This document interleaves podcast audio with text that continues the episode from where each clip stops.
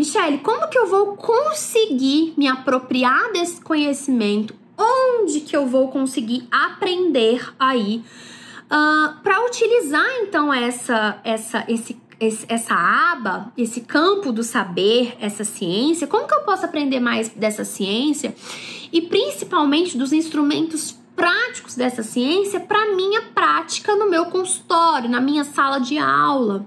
Essa ciência existe há muito, muito, muito, muito, muitas décadas, mas ela ficou mais famosa realmente, ela ficou pop graças ao autismo né? Então foi graças à sua aplicação é, para com a população com autismo que essa ciência ela ficou pop.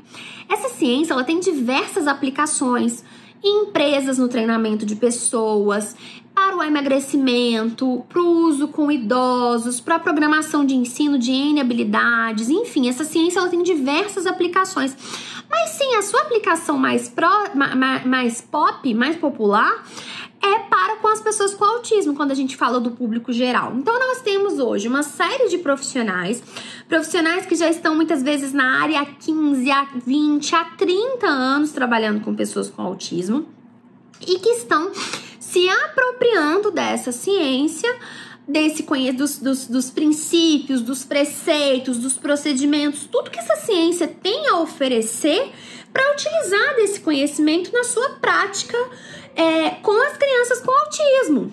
É isso, é isso. Agora, como então que você vai se apropriar desse conhecimento? Como?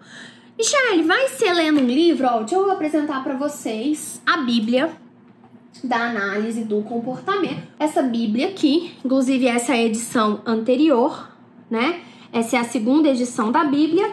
Olha só, nós temos aqui a Bíblia, tá? Bíblia, aí para vocês.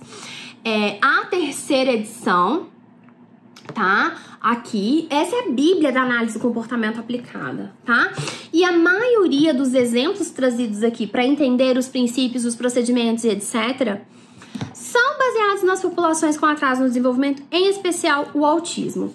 Ai, Michelle, onde que eu compro essa Bíblia? Lá no site da Amazon, ela custa quase aí uns 800 reais, coisa barata. Mas é isso, é o que temos, tá?